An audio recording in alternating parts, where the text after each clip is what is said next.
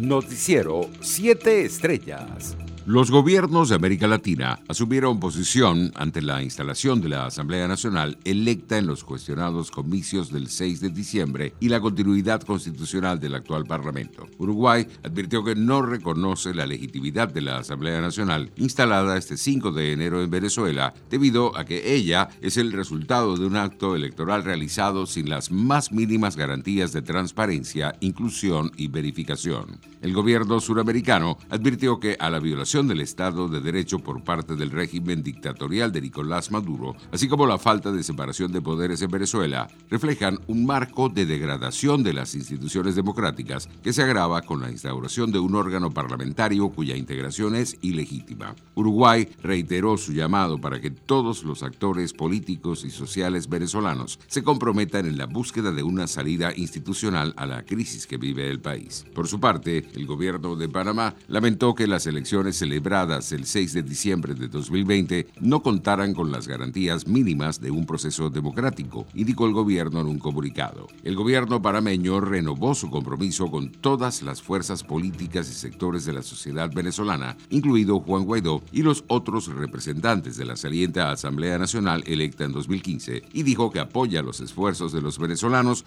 por alcanzar un acuerdo nacional encaminado a recuperar la estabilidad política, económica y social del país. En otras noticias, la vicepresidenta del régimen, Delcy Rodríguez, confirmó 255 nuevos casos y cuatro víctimas mortales producto del coronavirus en las últimas 24 horas en el país. El total de contagios ascendió a 114.662 y el número de decesos se ubicó en 1.042. Internacionales. La ministra de Salud de Perú, Pilar Mazzetti, dijo este martes que se ha generado una controversia sobre una exención de responsabilidad en las negociaciones del país para obtener las vacunas de Pfizer para tratar el COVID-19. La funcionaria señaló que no podía dar detalles debido a un acuerdo de confidencialidad, pero agregó que el conflicto se relacionaba al componente de inmunidad soberana. Otros países, incluidos Brasil y Argentina, han expresado su preocupación por las exenciones de responsabilidad en las negociaciones con Pfizer.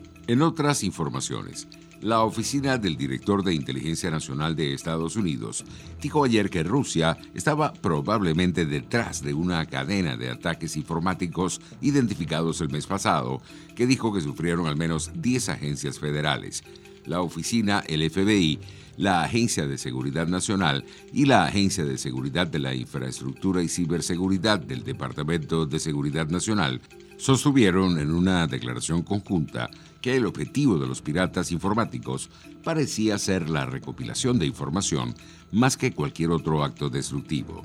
Economía. México mantendrá su cuota de producción de crudo al término de la reunión de OPEP Plus, dijo la secretaria de Energía mexicana Rocío Nale. Todos los países han hecho un balance de acuerdo a la demanda del mercado internacional, dijo Nale en su cuenta de Twitter. En la reunión se dijo que Arabia Saudita hará recortes voluntarios a su producción de petróleo en febrero y marzo como parte de un acuerdo para persuadir a la mayoría de los miembros de la OPEP Plus a mantener el bombeo estable los precios internacionales del crudo arrojaban resultados positivos durante el inicio de la jornada. El WTI de referencia en Estados Unidos superó la barrera de los 50 dólares el barril y se cotizó en 50 dólares con 13 centavos, mientras el Brent de referencia en Europa se ubicó en 53 dólares con 92 centavos. Deportes. Comandados por el atacante venezolano Jefferson Soteldo, el Santos de Brasil arribó ayer a Buenos Aires, en Argentina, donde enfrentará este miércoles a Boca Juniors en el primer duelo de las semifinales de la Copa Libertadores de América. Para el encuentro, que se disputará hoy en la Bombonera, el director técnico Alexis Tibal contará con toda su plantilla, incluyendo al defensor central Lucas Verísimo, quien viene de firmar un acuerdo con el Benfica. El dominicano Luis Rojas, como manejador, se mantiene al frente del cuerpo técnico de los Mets de Nueva York para la temporada 2021. Dave Jaws será el entrenador de la banca de los Mets y el hombre de confianza de Rojas. Mientras tanto, Tony Tarasco, un latinoamericano nativo de Nueva York, tendrá la responsabilidad de trabajar con los jugadores de primera base y también estará involucrado con los jardineros y el corrido de bases. Noticiero 7 Estrellas.